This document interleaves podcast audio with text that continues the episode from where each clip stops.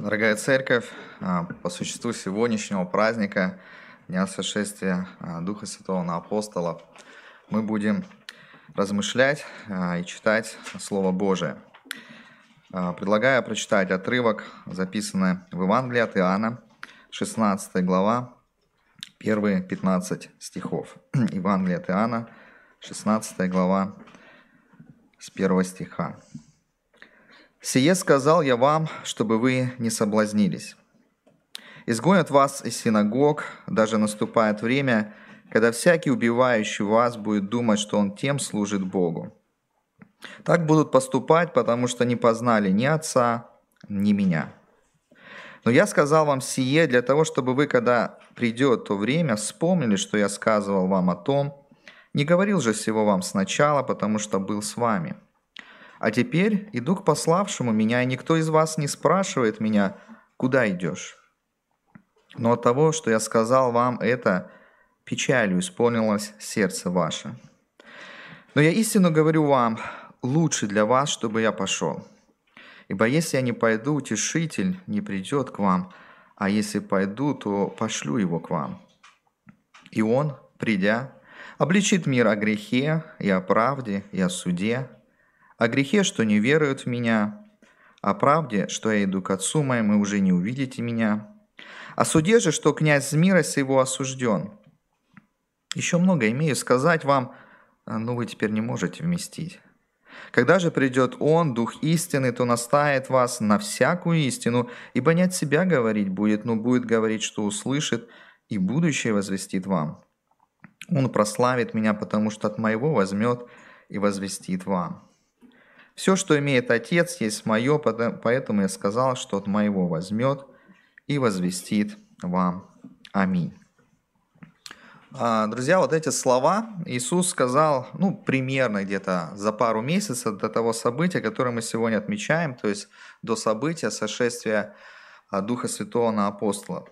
Друзья, основная идея, основная а, мысль проповеди – это то, что Дух Святой действует в мире согласно и достиг... Э, согласно целями Божественной Троицы. То есть Дух Святой действует в мире, достигая цели Божественной Троицы. Но какие же эти цели а, у, этой, у Божественной Троицы и как действует, что достигает Дух Святой? Из того отрывка, который мы с вами прочитали, мы можем выделить три основных цели, которые достигает Дух Святой. Ну, во-первых, это утешение. Иисус сказал, что я пошлю утешителя – Поэтому первая цель, которую достигает Дух Святой, это утешение. Вторая цель – это обличение. Он придет обличать. Это вторая цель Духа Святого. И третья цель – это наставление. Дух Святой придет наставить. Итак, что мы видим? Мы видим, что Христос а, сообщает ученикам, с одной стороны, то, что для них ну, никак в их планы не входило – то, что для них шокировало, то, что а, было для них а, ну, неожиданно. Христос говорит о своих целях, Христос говорит о своих планах. И в этом плане оставить учеников и уйти к своему Отцу. Но не оставить их брошенными, он сказывает, что взамен даст другого, того, которого он называет утешитель.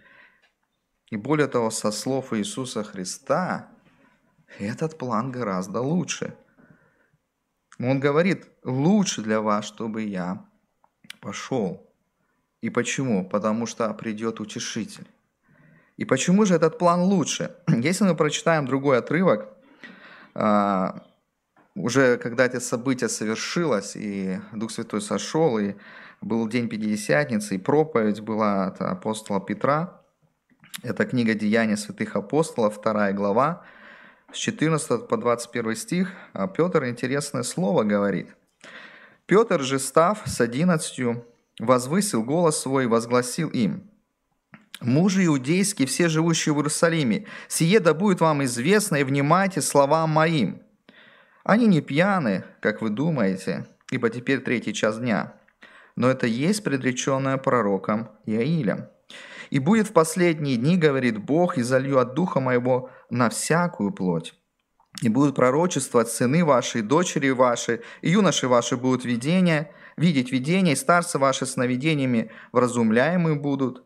на рабов моих и на рабынь моих в те дни залью от духа моего, и будут пророчествовать, и покажу чудеса на небе вверху, и знамения на земле внизу, кровь и огонь, и курение дыма, солнце превратится во тьму, и луна в кровь, прежде нежели наступит день Господень, великий и славный. И будет всякий, кто призовет имя Господня, спасется.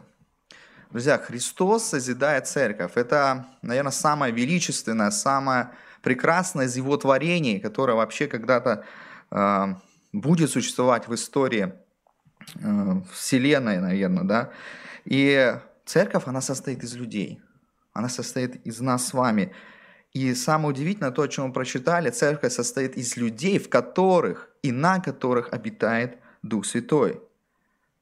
И мы прочитали, да, что будет в последнее время Бог изольет от Духа Моего на всякую плоть. Это то, чего не было в Ветхом Завете до сошествия Духа Святого. А более того, с приходом, можно сказать, эры Духа Святого, всякий, кто призовет имя Господне, будет спасен. Опять же, до этого события, до сошествия Духа Святого на апостолов, такого не было. А, то есть механизм спасения стал намного-намного проще, я бы так сказал, ну, если для молодежи, это проще, чем одна кнопка на айфоне. Там даже кнопки не нужно, чтобы спастись. Потому что механизм спасения, когда Дух Святой возрождает человека, по вере в Иисуса Христа, стал намного-намного проще. Это та тайна, которая была сокрыта от ветхозаветных пророков – мы читаем а, слова апостола Павла, они записаны в его послании а, к Ефесской церкви, 3 глава с 4 по 6 стихи. А то, то вы, читая, можете усмотреть мое разумение тайны Христовой. Вот он говорит о тайне, которая не была возвещена прежним поколением сынов человеческих, как ныне открыта святым апостолом его и пророком Духом Святым – чтобы и язычникам быть сонаследниками, составляющими одно тело и сопричастниками обетования Его во Христе Иисусе посредством благовествования. Он говорит о церкви, он говорит о том, как Господь задумал создать это величественное творение церковь посредством того, что Дух Святой будет возрождать людей. И это очень а, важный исторический момент в Божьем плане – в Божьем плане искупления. И как я уже сказал, а, то событие, которое мы прочитали из Евангелия от Анна, оно а, произошло буквально за несколько, ну, за пару месяцев, да, до того события, как Христос начинает разъяснять, почему этот план лучше, почему этот план грандиознее, и он разъясняет цели Духа Святого, которого он умолит и пошлет на апостолов. Итак, давайте мы теперь рассмотрим эти цели Духа Святого. И первая цель, которая перед нами, это утешение. А, если мы прочитаем 5-7 стихи, то мы снова увидим такую мысль. «А теперь иду к пославшему меня, и никто из вас не спрашивает меня, куда идешь. Но от того, что я сказал вам это, печалью исполнилось сердце ваше. Но я истинно говорю вам, лучше для вас, чтобы я пошел, бы, если не пойду, утешитель не придет к вам. А если пойду, то пошлю его к вам. Очень интересно, ученики вообще перестали спрашивать Иисуса о его отшествии. И даже на это обратил внимание Иисус. Он говорит, вы даже меня не спрашиваете, куда я иду. Я говорю, что я вас оставляю, что я ухожу. Но они опечалились. Они просто опечалились тому факту, что теперь их учитель, их друг, с которыми прожили они больше трех лет, куда-то вдруг уходит. Вдруг он их оставляет. И вот учени... Э, Христос, ободряя учеников, он еще еще раз напоминает, он чуть ранее об этом уже говорил, но он снова им напоминает о сошествии Духа Святого, которое станет возможно после того, когда Иисус уйдет. И Господь Иисус Христос вот в этом отрывке называет а, третью личность Божества, а, личность Троица, утешителем. Утешитель, греческое слово «параклетос», буквально означает защитник, утешитель, тот, кто идет рядом. И вообще это слово взято из юридического термина или словаря того времени. А, фактически таким словом параклетос называли человека, представляющий а, интересы людей в суде. Но если по-нашему современно, это юрист, который представляет ваши интересы, больше, наверное, подходящий под такую, как это, как адвокат, как заступник, да, такая у него профессия. А, и вот служение Святого Духа состоит в том, чтобы утешать верующих. И если мы посмотрим э, Деяния святых апостолов, эту книгу чуть-чуть пролистаем, то мы увидим 9 глава 31 стих. Церкви же по всей Иудее, Галилее и Самарии были в покое, назидаясь и ходя в страхе Господнем, и обратите внимание, и при утешении от Святого Духа умножались.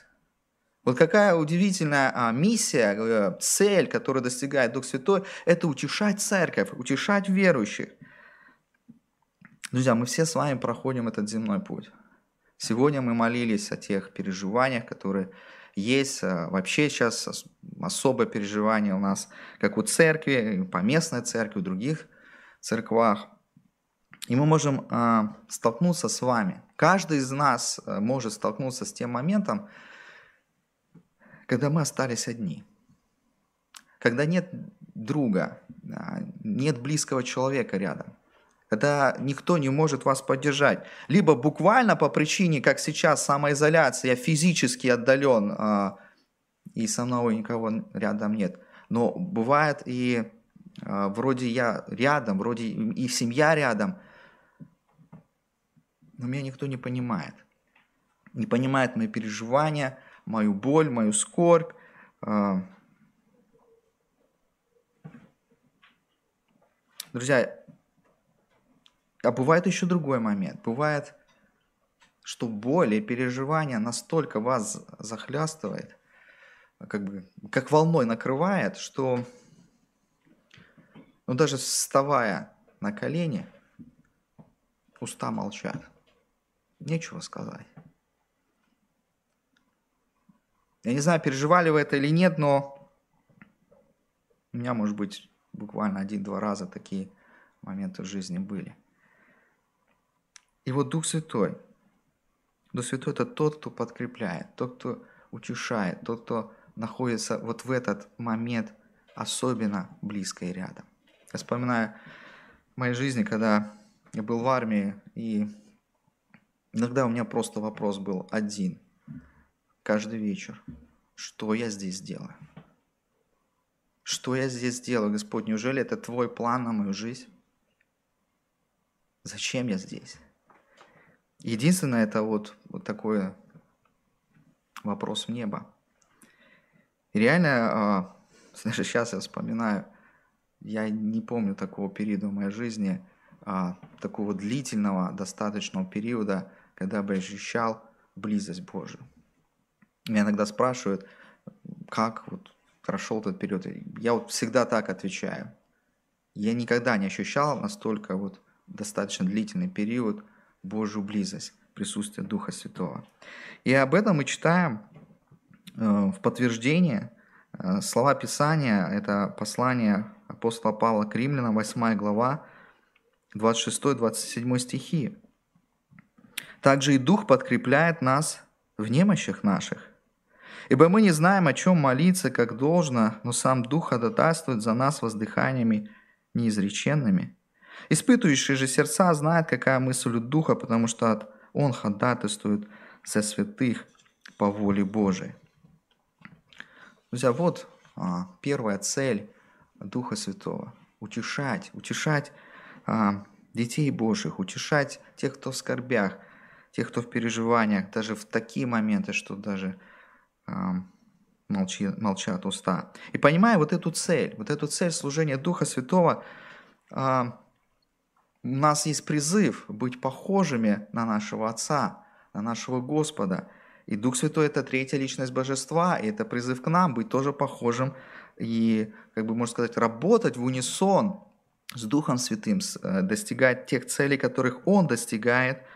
И поэтому какой-то момент – а, мы с вами можем стать инструментом Божьей благодати в руках Духа Святого, чтобы ободрять и утешать верующих, наших братьев, сестер, соседей, близких. Второе послание Коринфянам, первая глава, апостол Павел начинает это послание, 3-4 стихи. «Благословен Бог и Отец Господа нашего Иисуса Христа, Отец милосердия и Бог всякого утешения, утешающий нас во всякой скорби нашей, чтобы и мы могли утешать находящихся во всякой скорби тем утешением, которым Бог утешает нас самих. Друзья, возможно, сейчас,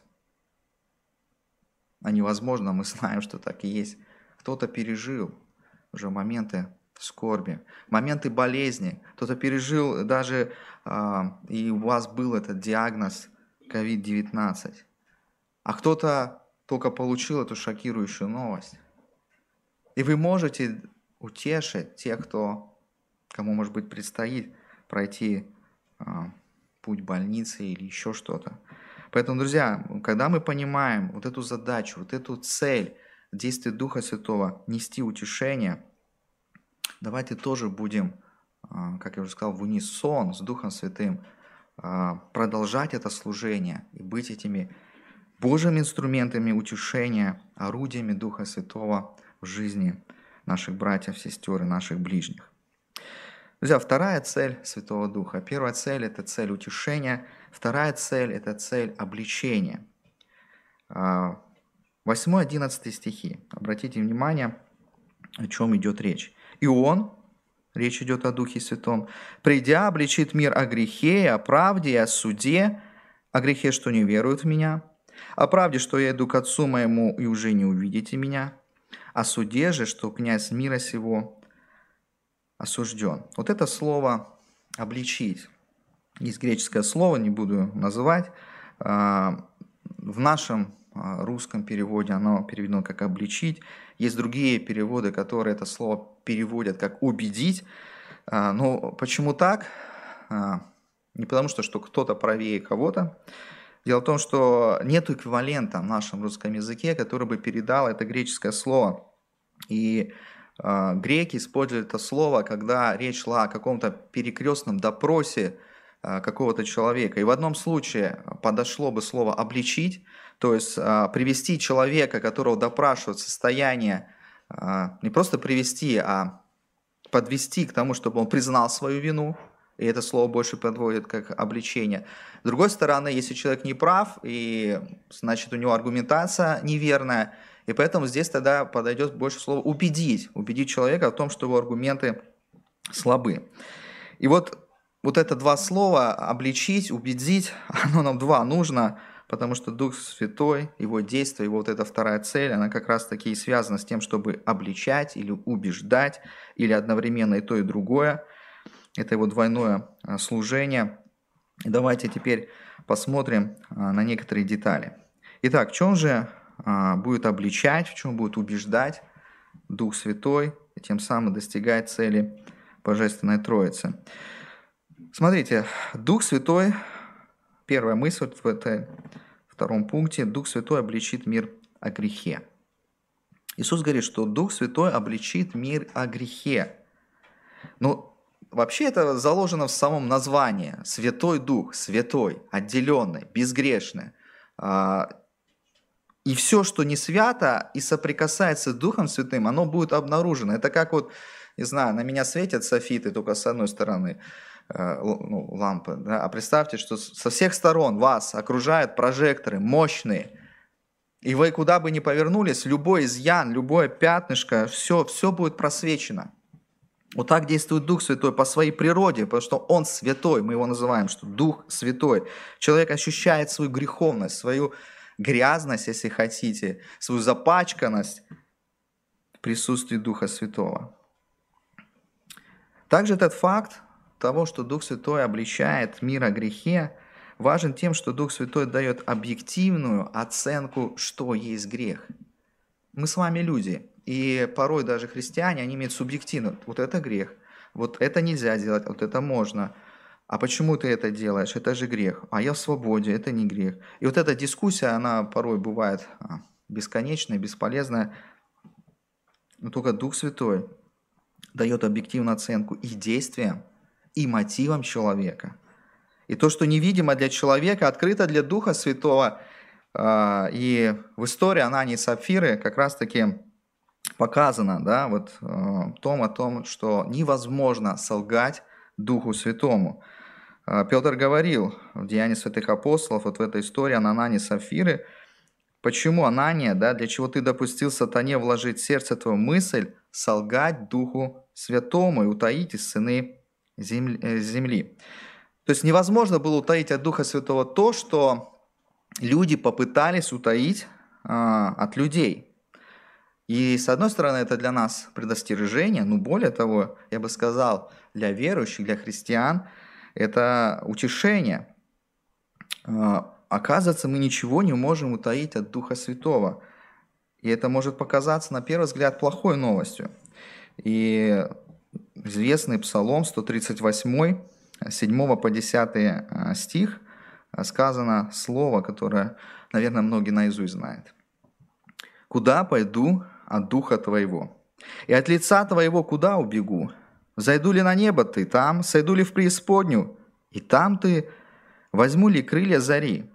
И переселюсь на край моря? И там рука Твоя поведет меня и удержит меня десница Твоя». Никуда не укроешься от Духа Святого. Он все пронизывает, Он все видит, Он все знает, Он знает движение наших мыслей. Но с другой стороны, почему в этом хорошая новость? Потому что обличаемый Духом Святым, после вот этого а, перекрестного допроса и убеждения, мы приходим к пониманию, что мы виновны. И логическое продолжение, когда мы понимаем, что мы виновны, когда мы испытываем обличение Духа Святого – мы приходим к покаянию. Это единственная верная реакция на обличение, это единственно верный путь для исправления. Но обратите внимание на главный грех, которым обличает Дух Святой человека. О грехе, что не веруют в меня. Несмотря на то, что каждый человек, абсолютно каждый, виновен в огромном количестве грехов – Грех неверия в Сына Божьего, по словам Иисуса Христа, это самый основной грех, в результате которого человек попадет в ад.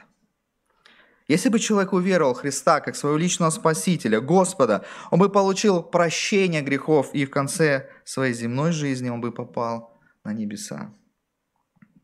Но тот, кто не верит в Христа как Спасителя, как своего Господина, он не получает прощения грехов – в результате попадает в ад. Друзья, это очень важно осознать. Если вы не верите в Иисуса Христа, на вас очень-очень тяжелый грех. это не угроза. Так говорит Писание, так говорит сам Иисус Христос, что грех, которым Дух Святой будет обличать, это грех неверия.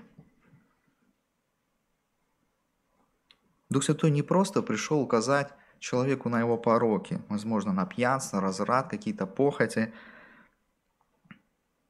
Цель Духа Святого – обратить внимание человека на самый главный грех неверия в Сына Божия. И знаете, в мире много хороших людей, а, высоконравственных, как мы говорим, высокоморальных, культурных, возможно, даже вы из их числа.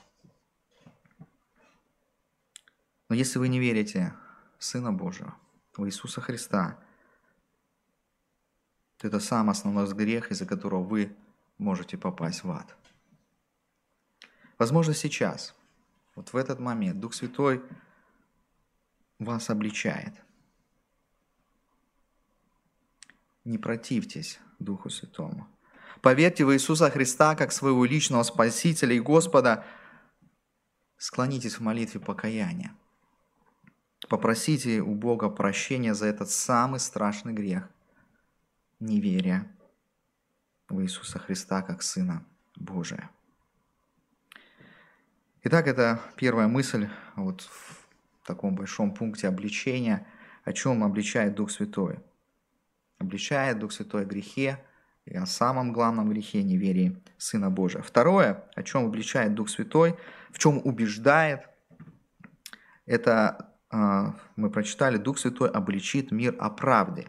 А, точнее, а, что такое правда? Ну, ну, правда и правда, да, противоположность лжи. Но в данном случае корректно переведено это у епископа Кассияна, что Дух Святой обличит мир о праведности. Э, и отрывок 8-11 стих – о правде, что я иду к Отцу моему, и уже не увидите меня. То есть он придет и обличит мир о праведности, о праведности, что я иду к Отцу моему, и уже не увидите меня. А что это значит? Это значит, что спасение, оно совершено Христом, оно завершено. Христос прожил праведную жизнь, единственный вообще из э, людей, Бога людей, да, Бога человек мы называем Иисуса Христа – он умер за неправедных. Христос воскрес по причине своей праведности. Смерть не могла почему его удержать? Потому что он не за свои грехи умирал. Он был чист и святой, как Дух Святой. Христос святой. И смерть не могла его удержать, и он воскрес. Далее, о чем сейчас Иисус Христос? Что я э, иду к Отцу моему. О чем речь? Кто может быть в присутствии Божьем? Только тот, кто праведен тот, тот, кто святой. Поэтому только праведностью Христа Христос вознесся и сейчас одесную, то есть по правую руку Бога Отца. Он только может находиться в присутствии святого Бога. И теперь вопрос, а как мы? А как нам достичь небес и оказаться в присутствии святого и праведного Бога? Только благодаря жертве Христа.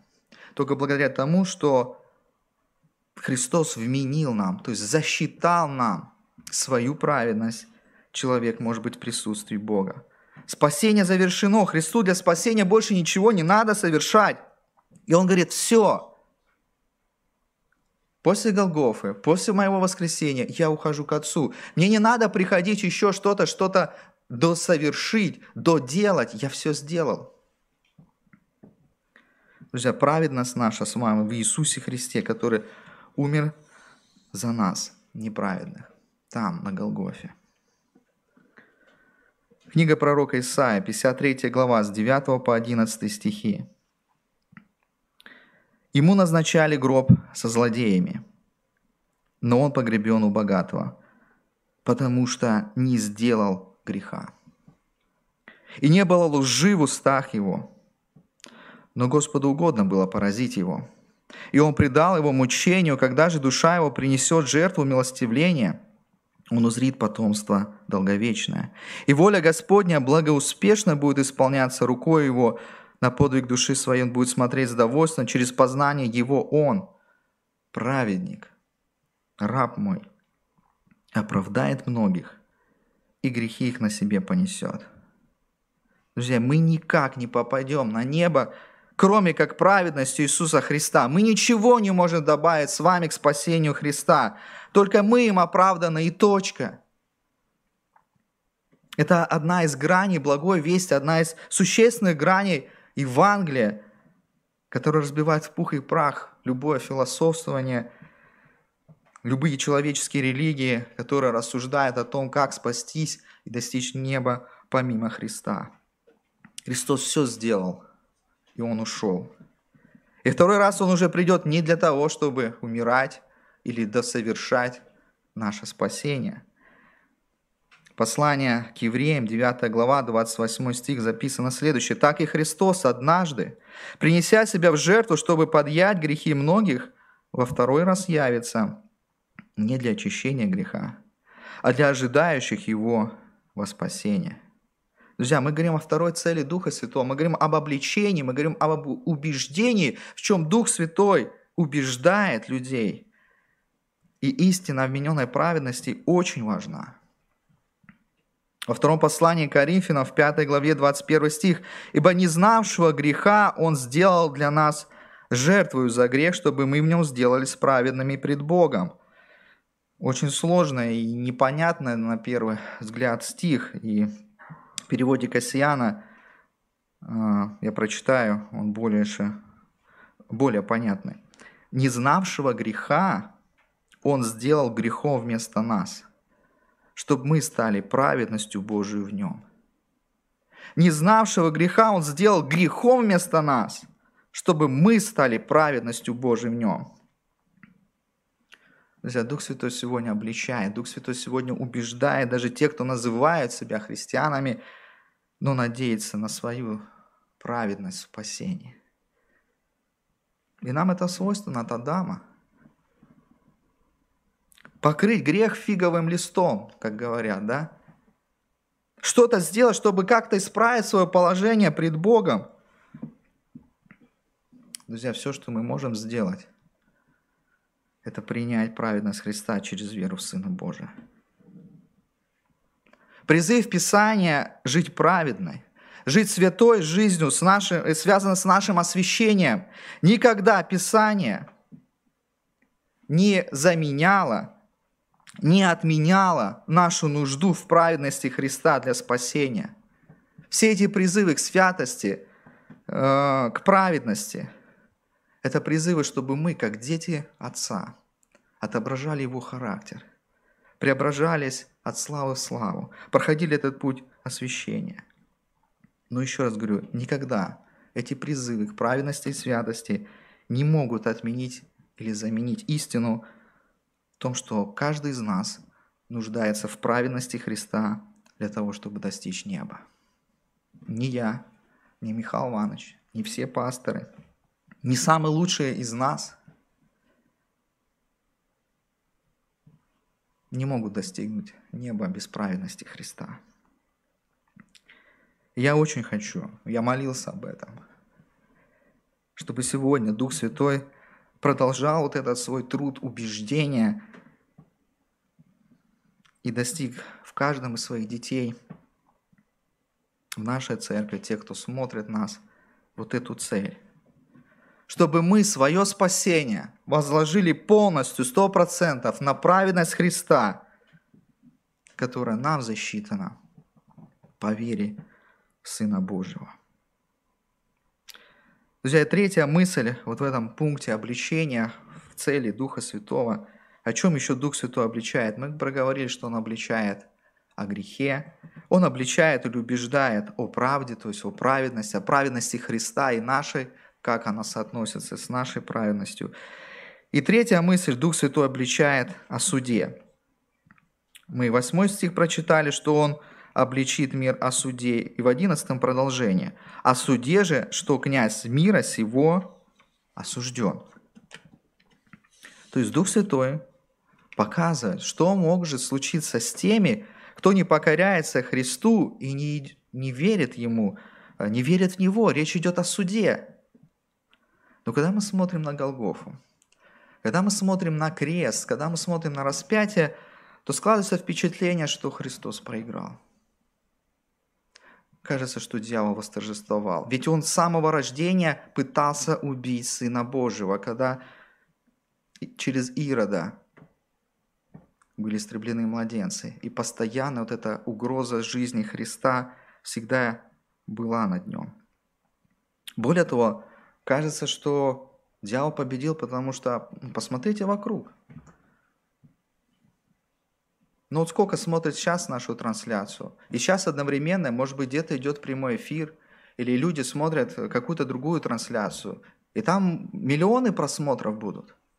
Ценности этого мира гораздо привлекательнее, чем ценности церкви, чем проповедь Слова Божия. Это неинтересно, это как-то скучно, и это как-то ставит меня в неловкое положение, а я лучше посмотрю что-то веселое, что-то более привлекательное. Поэтому создается такое впечатление, что Христос и церковь его в проигрыше. Но мы видим в словах Иисуса Христа победу, провозглашение победы, которую Он совершил на Голгофском кресте, потому что Христос одержал победу, и Он говорит, что князь мира – всего осужден, и он это доносит, в этом обличает и в этом убеждает нас с вами, что Христос есть победитель. А сатана и те, кто не поверит в Иисуса Христа, будут осуждены на вечные муки. В послании Колоссянам апостола Павла, 2 глава, 15 стих, записано следующее. «Отняв силы у начальств и властей, это не о земных властях и начальствах идет речь, идет речь о духовных, властно подверг их позору, восторжествовав над ними собою». Христос – победитель. Я помню вопрос своих детей, и я, честно, сам э, этот вопрос задавал преподавателям в воскресной школе, когда я сам был в воскресной школе. Честно, не помню, что они мне тогда ответили. А вопрос в следующем. А может ли дьявол покаяться, а Бог его простить? Не знаю, когда вы были помладше, а может кого-то сейчас и постарше этот вопрос волнует. Но вот в отрывке из Евангелия от Иоанна, который мы с вами прочитали, что Дух Святой обличит о суде, сказано следующее, что князь мира сего уже осужден. Дьявол уже осужден, поэтому ответ на этот вопрос нет. Дьявол не может покаяться, а Бог его простить. Но вот у людей, пока они живы, есть еще шанс, есть еще возможность покаяться, не попасть под Божье осуждение вместе с дьяволом, не попасть в ад. Поэтому те, кто задают этот вопрос, подумайте лучше о своей жизни, а не о судьбе дьявола. Потому что если человек не поверит в Христа, у него есть серьезная опасность попасть под вечное осуждение вместе с дьяволом, то есть быть брошенным в озеро огненное. Но на кресте Христос совершил победу над сатаной, и князь мира уже повержен и уже осужден. Что это для нас, для нас верующих? Почему Духу Святому важно убедить нас в этом? Потому что это утешение. Это вдохновение для нас, верующих. Это источник нашей борьбы. Представьте, как бы нам трудно было вести борьбу с грехом, с дьяволом, если мы просто допускаем мысль, а итог борьбы-то неизвестен, а вдруг-то дьявол сильней, а вдруг он в конце победит. Нет, мы знаем конец. Мы знаем, что дьявол повержен, что мы в армии победителя. И когда мы боремся с грехом, те слова, которые мы читаем в Писании, что нас постигло искушение не иное, как человеческое, верен Бог, который не попустит нам. Почему? Потому что дьявол уже осужден. Мы в армии победителя.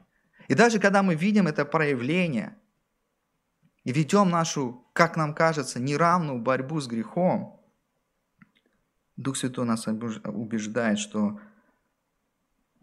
Христос победил. И мы в армии победителя, мы дети Его, идем по этому пути. И это твердая уверенность, это утешение, это убеждение от Духа Святого, что нужно вставать, если мы поражены. Нужно вставать снова и идти. Итак, друзья, мы рассмотрели вторую цель. Вторую цель, которую достигает Дух Святой, цели Божественной Троицы, это обличение или убеждение. Выделили три элемента или три мысли. Что Дух Святой обличает мир в грехе, людей в грехе, и самом главном грехе неверие в Сына Божия. Мы говорили с вами о том, что Христос завершил свое спасение. В этом тоже нас Дух Святой убеждает. Он говорит о праведности Христа, то, что спасение уже завершено, и мы можем спастись только праведностью Христа. И третья мысль, то, что а, сатана, князь мира сего осужден, и те, кто не поверит Христу, могут разделить эту участь с ним. И мы переходим к третьей цели Святого Духа. Первая была утешение – вторая – обличение, и третья цель Святого Духа – это наставление. А, возвращаемся к нашему отрывку Евангелия от Иоанна, 16 глава, с 12 по 15 стих. «Еще много имею сказать вам, но вы теперь не можете вместить. Когда же приидет Он, Дух истины, то наставит вас на всякую истину, ибо не от себя говорить будет, но будет говорить, что услышит, и будущее возвестит вам. Он прославит меня, потому что от моего возьмет и возвестит вам. Все, что имеет Отец, есть мое, потому что потому я сказал, что от моего возьмет и возвестит вам. 13-14 стихи а, наставит, а, а, возвестит. Вот эти слова, они передают вот эту идею наставления, идею научения. А, И смотрите, как интересно Христос говорит. Говорит, ну я еще много что хотел бы вам сказать. А это последняя вечеря, последний ужин. Через несколько часов будет суд, потом Голгофа. Но, говорит, вы не можете вместить. И на самом деле есть большая разница между а, тем моментом, когда ученики, апостолы Иисуса Христа, еще на них не было Духа Святого, как они воспринимали информацию, как они научались от Христа. Хотя немногому научились, они прожили со Христом достаточно долго. Но есть большая разница до сошествия Духа Святого и после. Потому что после сошествия Духа Святого, во-первых, для них много стало ясно из всего того, что уже говорил Христос, то, чему их уже научил их Спаситель. Но вместе с тем Иисус говорит о том, что труд наставления, он будет продолжаться, и это будет делать Дух Святой. А чему он будет наставлять, Дух Святой? Апостолов, потом из поколения в поколение других христиан. И сегодня эту цель он продолжает достигать в нас с вами, тех, кто возрождены от Него. Посмотрите на 13 стих. «Когда же придет Он, и тут, если раньше Христос назвал Духа Святым утешителем, теперь Он называет Духом истины, то наставит вас на всякую истину. Смотрите, его задача в том, чтобы исправить то, что человек делал всю свою жизнь. А что человек делал? Что мы с вами делали всю свою жизнь, когда жили без Бога, без Духа Святого? В Римлянам первая глава, глава это послание апостола Павла к римлянам, 1 глава, 18 стих. «Ибо открывается гнев Божий с неба на всякое нечестие и на что? На неправду человеков, подавляющих истину неправдою». Вот что мы делали с вами всю свою жизнь, живя без Бога. Мы всегда подавляли истину Божию своей неправдой. Мы исполняли просто волю князя сего, который назван как отцом лжи. Дьявол – это отец лжи. Мы привыкли подавлять истину ложью. И важная задача у Духа Святого сейчас, его цель, его действие в нашей жизни – это исправить. И это он исправляет через истину. Нам нужно с вами научиться доверять Божьему Слову, доверять Писанию, доверять Библии. Потому что это наивысший и беспрекословный авторитет. Почему? Да очень просто. Автором Писания является Дух Святой. Второе послание Петра, первая глава, с 19 по 21 стихи. «И при том мы имеем вернейшее пророческое слово. И вы хорошо делаете, что обращаетесь к нему как к светильнику, сияющему в темном месте, доколе не начнет расцветать день, не взойдет утренняя звезда в сердцах ваших, зная прежде всего то, что никакого пророчества в Писании нельзя разрешить самому собой. Ибо никогда пророчество не было произносимым по воле человеческой, но изрекали его святые Божии человеки, будучи движимы Духом Святым. Это один из стих, который а, всегда рассматривается в теме «Кто же автор Писания?» Дух Святой. И наставление в истинах Писания – Именно это главная задача Духа Святого, его цель и служение сегодня в наших сердцах. И нам нужно понимать, нам нужно различать, как и что делает Дух Святой в нашей жизни. Э, этот процесс будет происходить всегда, до того момента, пока мы не встретимся с нашим Господом. И он происходит прямо сейчас, когда мы слышим Его Слово э, и разъяснение Его Писания – Почему? Потому что именно Писание нас формирует вот это новое мировоззрение.